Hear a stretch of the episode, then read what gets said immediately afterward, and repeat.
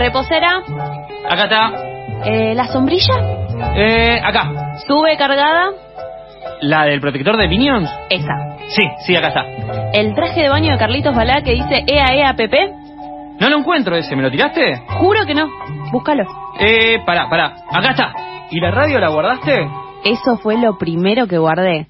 Porque no hay verano sin radio.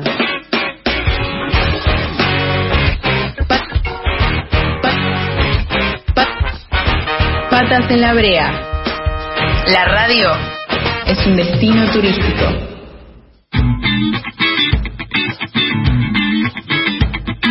Ocho minutos pasaron de las cuatro de la tarde. Seguimos acá en Patas en la Brea acompañándote hasta las cinco de la tarde. Y bueno, llegó el momento de la columna de educación sexual integral. Este, estamos comunicados este, con Ana Laura Torna Quindici. No sé si estás del otro lado escuchándonos eh, o si ya está al aire. Eh, Hola, ¿cómo ahí andan? está, ¿Todo ahí está, bien? Todo bien, Ana, todo bien acá. Está- estábamos con Norman Flores y acá te saluda Ramiro Giganti. Este, bueno, eh, vamos, segunda. Bueno, esta vez me tocó con, con ustedes. Sí, sí, esta vez tocó con los varones, sí, sí, así este, vamos este, siendo fieles con la diversidad y con todo lo que veníamos eh, anunciando. Eh, bueno, para retomar, esta es la, la segunda columna, eh, habías estado la semana pasada con las chicas, eh, habían hablado de varios temas, habías presentado y habías comentado algunas dificultades, si bien eh, es ley desde el año 2006, eh, algunas dificultades para capacitar, este, para formarse, eh, ya que no hay muchas vacantes, el poco presupuesto que se le dedica, creo que habías dicho 10 pesos por estudiante por año, ¿puede ser? Eh, la, la Sí, cuestión del presupuesto. Y, y bueno, comentanos un poco este, ¿qué, qué temas querías traer hoy para, para comentarnos, qué, qué, qué- qué nos traes. Bueno, eh, un poco lo que quería traer hoy al programa es eh, la familia, el origen de la familia. Las chicas, yo les pregunté la vez pasada, eh, bueno, qué educación sexual habían trabajado en la escuela, qué recordaban. Bueno, ahora les pregunto a ustedes contar su familia, cómo es su familia, eh, como para, para, para arrancar un poco y, y meternos en el tema. Bueno, eh, Norma en este momento no está, así que voy a responder yo. Este, yo crecí en una familia, no sé si es la tipo, no es la, la, la clásica que te muestran en la televisión de este, papá y mamá, papá que llega de trabajar y mamá en casa, eh, sino que la que laburó siempre este, fue mi vieja. Este, mis padres se separaron cuando yo tenía un año y medio, después este, eh, mi madre volvió a estar en pareja y ya mantienen este, eh, con Ernesto, con su pareja, están desde hace eh, más de 30 años, se han casado en el año 2016 después de 30 años de vivir en pareja, pero mis primeros años de la infancia que recuerdo eran básicamente o me cuidaba mi abuela o un tío o alguien que me cuidaba y mi vieja llegaba de trabajar este, tarde a la noche. Y de hecho así fue hasta que se retiró, ¿no? Este, o sea que yo crecí en una casa con una mujer trabajadora que sostenía, básicamente. Bueno, eh, la, la idea de hoy es ver un poco los orígenes de la familia. Ajá. Porque, bueno, un poco lo que vos decías, nos enseñan, incluso hasta el INDEC mide con, con la familia tipo, mamá, papá y si puede ser nena y nene. Eh, eh, pero bueno, eh, queremos trabajar hoy un poco es a nivel histórico, cómo es el origen de la familia. Sí, si los seres humanos en la historia de, digamos, de la, de la humanidad y todos los cambios, eh, ¿cómo fue esa formación de la familia y cómo fue cambiando? Bueno, ya estoy spoileando que, fue cambiando, el, digamos, las formas de familia hasta ver que también eh, en la ESI trabajamos las nuevas formas de familia, que no son eh, que a veces son eh, parejas del mismo sexo, eh, y empezamos a trabajar empezar a romper un poco esta idea de la tipo. Pero también con esta concepción como que ahora cambia, pero que la familia siempre fue o tenemos en el imaginario que siempre fue de la misma forma o que los seres humanos nos relacionamos desde una familia este, nuclear. Y bueno, eh, hay muchas investigaciones, sobre todo antropológicas, eh, porque bueno, estamos en etapa eh, primitiva, eh, donde los, los, homínidos se están transformando, lo que hoy conocemos como los homos. Y bueno, va, va, a haber diferentes transformaciones en las formas de vínculos y de familias. Eh, por eso eh, trabajamos, digamos, con primero esta idea, digamos, de lo que a trabajar con eh, un antropólogo estadounidense, eh, Louis Morgan, eh, que, bueno, se lo considera como un fundador de la antropología moderna, a tratar de eh, empezar a ver un poco, porque no tenemos registros eh, ni históricos ni escritos de cómo fue digamos, las, las primeras formas. Y por lo tanto, él va a hacer, digamos, una experiencia, se va a ir a vivir eh, con tribus iroqueses de, también de Estados Unidos y va a ver ahí un poco cómo ellos se relacionan eh, entre familias. Y la particularidad, si bien no es primitivo, pero sí va a poder acercarse a, digamos, de alguna forma a la transición que va a haber entre la etapa que él llama salvaje o lo que el marxismo habla de, digamos, del comunismo primitivo, donde no existía esta familia nuclear, mamá, papá, hijo, va a haber, son grandes, eh, eh, digamos, comunidades, realmente eh, todas las mujeres y todos los hombres de la misma generación van a ser padres de todas las, digamos, de todos los niños y las niñas. Eh, y sobre todo porque no va a existir el ADN. Entonces, no hay una forma de saber, salvo por la madre, por la, la, familia va a ser de origen matrilineal, un matriarcado, donde eh, la única forma, digamos, de saber eh, de quiénes son los hijos son por parte de la madre, porque justamente no va a existir ni la monogamia, eh, digamos, lo que va a ser, eh, bueno, como les decía, el ADN o la configuración de saber eh, la, la, la forma de relacionarse de forma individual de las diferentes personas, sino que digamos va a haber eh, no va ni siquiera incesto el incesto es bastante peor y por lo tanto los vínculos eh, van a ser eh, digamos en los cuales eh, los hijos van a ser hijos de todos todas y eh, bueno al respecto digamos trata de empezar a ver cómo se va a transformar desde ese momento hasta lo que es eh, la actualidad o sobre todo por los pasos que va pasando eh, las diferentes eh, por hasta ahí me, me seguís. Sí sí te, me, te escuchamos te escuchamos vamos por ahí. Bueno perfecto. A partir digamos de esa digamos de esa idea matrilineal donde el dominio digamos de lo que va a ser eh, y digamos y lo que son las gens va a ser por parte de las mujeres eh, va a haber, digamos, diferentes estadios. Eh, Morgan habla de un estadio que se llama Punal, Punalúa, donde ahí sí empieza como la, la, una división eh, generacional. Eh, no sí eh, entre hermanos, pero sí posiblemente entre eh, padres e hijos, padres, madres e hijos, digamos como primera división de organización. Estamos hablando obviamente de eh, relaciones sexuales eh, eh, entre toda la, comunidad. Y bueno, esta primera división, algunos antropólogos después vos, eh, tienen algunas contradicciones con esta, con esta estructura eh, punalúa, pero lo que sí va a poder ver eh, Morgan en, en las en las eh, en las tribus iroqueses es un estadio posterior que se llama eh, sindiásmica. Y do, vamos a estar digamos eh, con la, polo, eh, la poligamia y la poliandria pero ahí sí va a empezar digamos como una primera etapa de como obviamente estamos hablando de miles y miles de años. Diferentes estadios donde primero como como digamos como organización va a ser el incesto a través de hermanos, pero son hermanos eh, uterinos, o sea, por parte de madre, no, se va a saber, digamos, quiénes son los padres. eh, digamos, en un estadio muy, muy avanzado de, esta forma de familiar, eh, va a haber una especie de diferenciación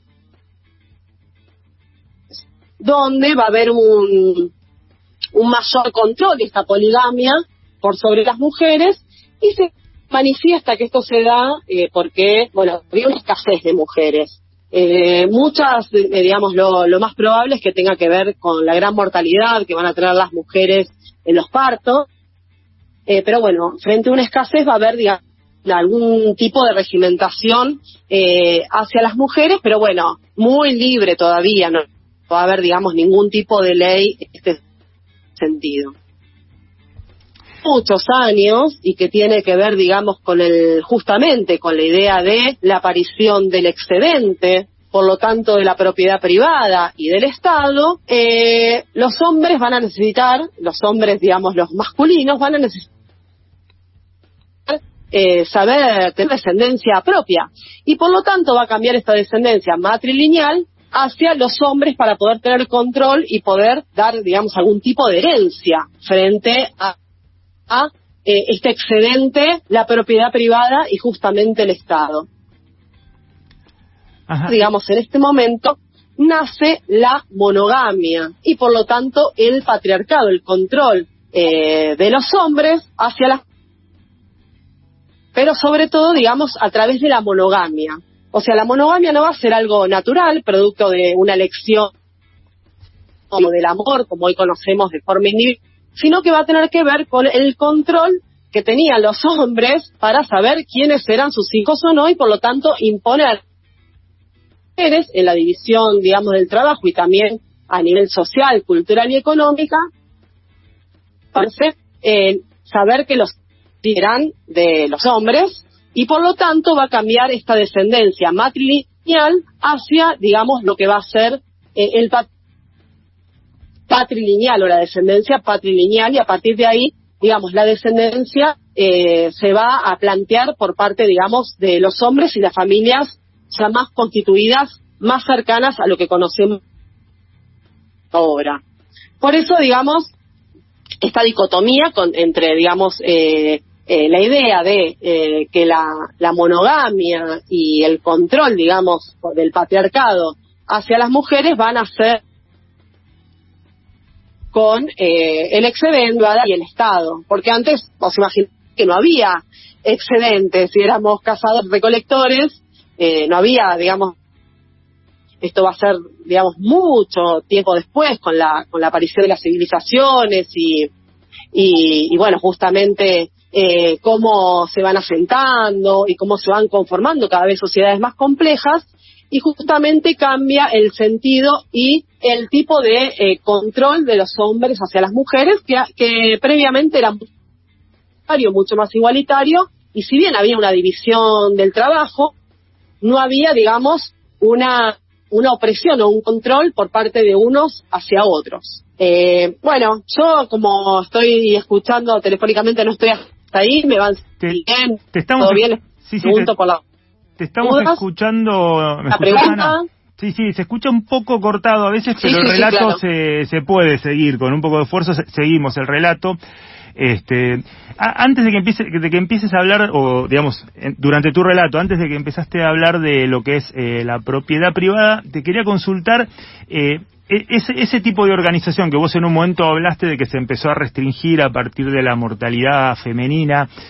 Eh, ¿qui- ¿Quién decidían las mujeres? ¿Con quiénes se relacionaban? ¿Cómo era ese proceso previo a lo que después hablaste de la propiedad privada? Cuando había una comunidad y en un momento contaste que empezaron a, restringirse la- las relaciones.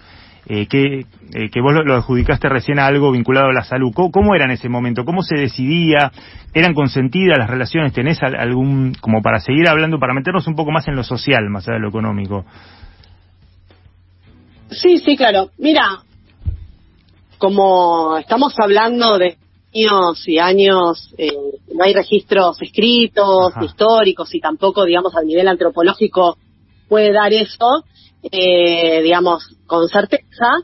Y eh, se sabe, digamos, que las relaciones serán eh, libres, eh, digamos, la sexualidad era, eh, como te digo, poligámica o poliándrica, eh, y que, bueno, eh, se elegía, digamos, ningún tipo de contrato en el cual se prohíba, eh, salvo, bueno, como te decía, van a empezar, eh, por ejemplo, entre, entre diferentes generaciones, primero, después se va a restringir lo que va a ser entre hermanos uterinos, eh, en esta idea del incesto,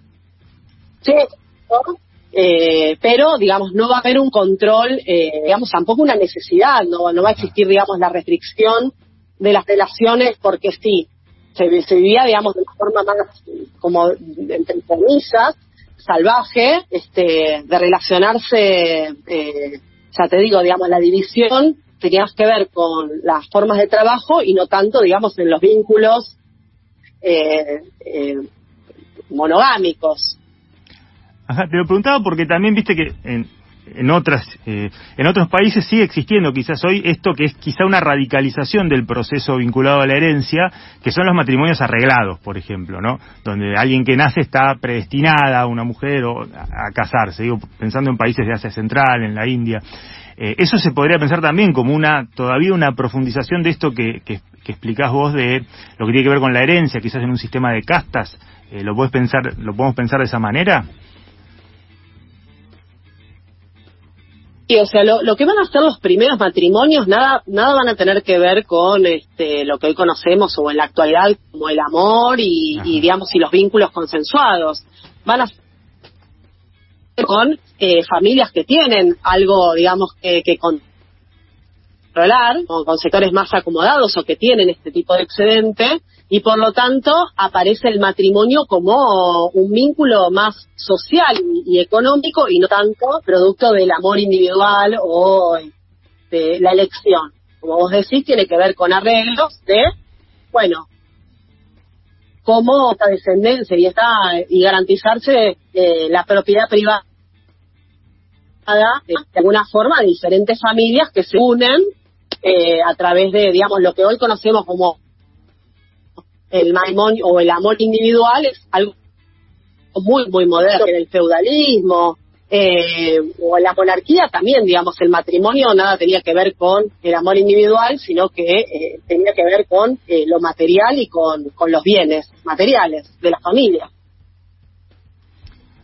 Bueno, de, digamos que eh, hemos avanzado en muchos aspectos en ese sentido. Eh, las relaciones hoy supuestamente son consentidas, vamos a decir que sí, hay un montón de situaciones, este, no, no, no vivimos en un mundo ideal, pero de algún modo, este, quizás mediado de otra manera, en algunos lugares está esta cuestión de por ejemplo, lo que sería un buen partido, ¿no? Y una persona si tiene, si tiene dinero, si tiene, hay como distintos estamentos que quizás más eh, rebajados, más polemizados, más discutidos, a veces se nos meten en una sociedad que por ahí no, no tiene ese, ese tipo de legislación. No sé qué, qué querés opinar al respecto.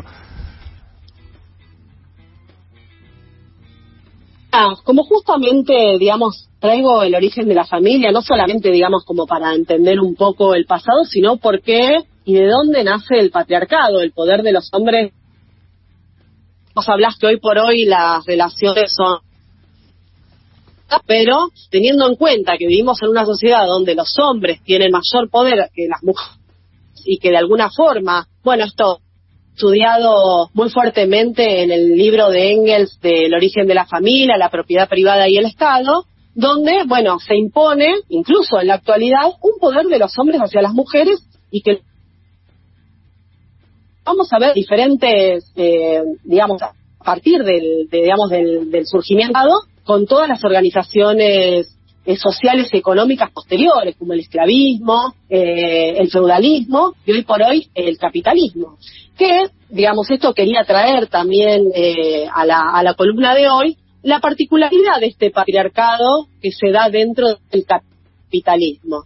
¿Por qué? Porque, eh, bueno, había una división social del trabajo y un dominio historia, digamos, do, donde ya tenemos de organización entre, entre la sociedad, pero eh, había una división donde, bueno, generalmente las mujeres estaban a cargo de la casa, e incluso se las consideraba como eh, de la forma encargadas de, digamos, incluso esclavas domésticas, pero por ahí principales. Eh, y eh, los hombres con los bienes materiales, las armas, vínculo de, digamos, de la propiedad económica, de, digamos, de estructura familiar, propietarios de los esclavos, y también durante el feudalismo hablamos del señor feudal y de las familias acomodadas y de la propiedad sobre los campesinos, pero en el capitalismo este patriarcado toma una particularidad que eh, eh, lo, estudia, digamos, tanto Engels como Marx sobre, digamos, esto que se llama doble opresión. ¿Por qué? Porque la mujer en el capitalismo sale a trabajar de alguna forma a la fábrica, eh, pero cuando vuelve a su casa sigue teniendo el trabajo doméstico a su cargo o el trabajo de cuidado de niños, el trabajo de la limpieza, el trabajo de encargarse de hacer los alimentos, de los alimentos, también del cuidado de ancianos. Y mujer sale al mundo laboral, entre comillas, para mayor igualdad, eh, pero cuando llega a su casa sigue trabajando. Y por eso se habla de una doble opresión o un doble trabajo que tiene la mujer dentro del capitalismo. Y por eso la familia la conocemos actualmente, esta familia nuclear, eh, tiende a una mayor opresión hacia las mujeres en este sentido, porque para poder eh, funcionar el capitalismo necesita este núcleo familiar donde de las tareas de cuidado, de las tareas domésticas, y esa función la sigue teniendo la mujer a pesar de salir a trabajar. Esta situación, digamos, de, desigualdad tan grande que se da eh, en, en la continuidad del patriarcado, que como te decía, en función de eh, la organización social, va a tener esta característica particular. Por eso a veces se habla del patriarcado, pero tenemos que entender que también el patriarcado fue cambiando, eh, digamos, eh, con los cambios, con las revoluciones y los cambios de los sistemas económicos, y que hace que las mujeres estamos más, somos más libres o tenemos eh, bueno, que somos más, eh, que, digamos que tenemos los mismos derechos o que somos iguales, se va a dar esta particularidad que como vos señalaste eh, cuando empezaste contando de tu familia, bueno, tu, seguramente tu mamá salía a trabajar, pero después cuando llegaba a tu casa se encargan de los quehaceres domésticos y en este sentido, digamos, esto está naturalizado. Y el Estado, de alguna forma, no hizo absolutamente nada para liberar a la mujer eh, de esa, digamos, de esa opresión, todo lo contrario, se basa en esa opresión para poder subsistir. Y por lo tanto, bueno, lo que no genera son condiciones para liberar a la mujer de lo que es se, lo que se llama la esclavitud doméstica.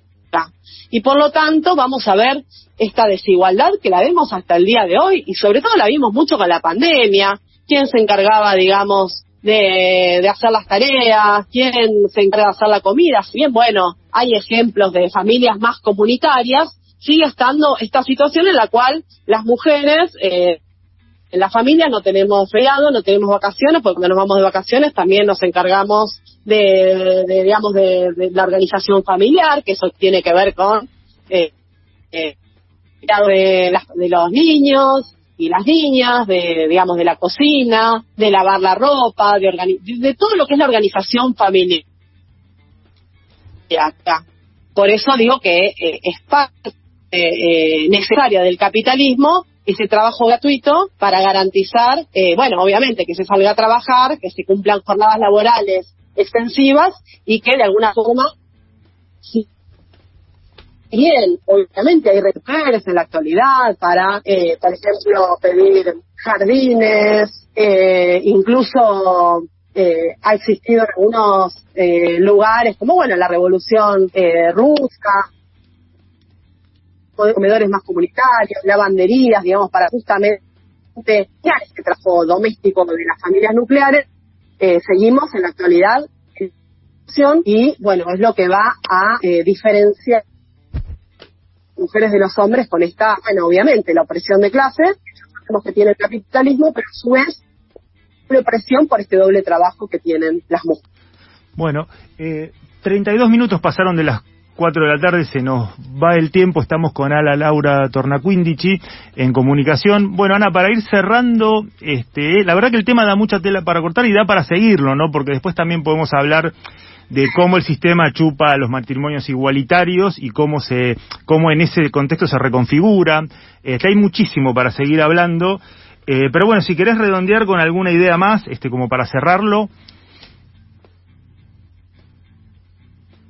Bueno, digamos, la idea de traer este tema, que es un poco como arranqué de las nuevas familias y las nuevas conformaciones y que nada tiene que ver, digamos, con esta idea de eh, hombre, mujer y familia tipo, eh, la idea de traer esta columna, usar esta idea de que somos así, de que siempre fuimos así, sino que bueno, fuimos cambiando a lo largo de la historia y y que, bueno, justamente eh, los diferencias y el rol del Estado eh, ha cambiado y sobre todo seguimos viendo en el 2022 una gran desigualdad entre hombres y mujeres y sobre todo muy pocas respuestas para sacar a las mujeres de esta práctica normalizadora de tareas de cuidado, de que son las que se tienen que encargar de las de los quehaceres domésticos y sobre todo, como te digo, no hay ningún tipo de pago y por lo tanto jornales de doble o triple a los hombres. Y por eso esta gran desigualdad eh, que se da eh, en, las familias.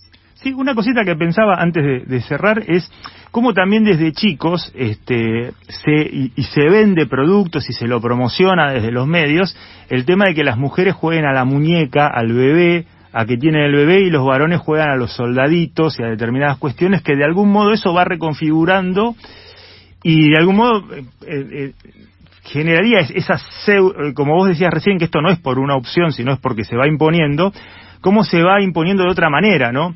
Como que desde, desde, desde chicos ya nos meten determinadas afinidades, ¿no? No sé si, si viene por ahí, igual nos estamos yendo con el tiempo, pero lo venía pensando a medida que te escuchaba, buscando cómo... cómo Eso lo trabajamos también en, en lo Bueno, se escucha un poco cortado. No, no, te quiero ah, pisar. Sí, no, no, no, te, pisé yo porque se cortó. Eh, si puedes retomar. No, eso también lo trabajamos en la ESI como los roles de género. Que bueno, eso va a dar para otra columna y que también lo, tengo preparado para la próxima. Que bueno, también como eh, hay trabajos para mujeres, trabajo, cómo nos educan, bueno, obviamente lo que tiene que ver con la heteronorma, contra la diversidad y bueno, cómo se designa de lo que tienen que hacer tanto los hombres en la sociedad como las mujeres y también con esta eh, forma eh, bimodal de ver eh, a las personas y bueno, sobre todo esto, cómo eso, bueno, va en contra de, que podamos, bueno, tener, ser diversos y, y cada uno poder expresarse y tener o hacer lo que uno quiere, pero que bueno, justamente estos roles bueno, vienen a decir que nosotros tenemos que ser de tal forma o de tal otra y que nos lo enseñan desde muy chiquitos. Bueno, eh, se nos está yendo ya el tiempo, son eh, cuatro, eh, 25 minutos, faltan para las cinco, es lo que nos queda del programa. Eh, muchas gracias Ana y bueno, te esperamos en la radio para seguir con la columna este, ya de, de, manera, eh, de manera presencial o más cercana. no sé si estás de viaje, que tengas un buen final de, de viaje y te esperamos pronto para seguir con la columna. probable es que el 31 haga haciendo la, eh, la, la tercera columna. Pero bueno, ya lo vamos a ir avisando. Un abrazo grande y nos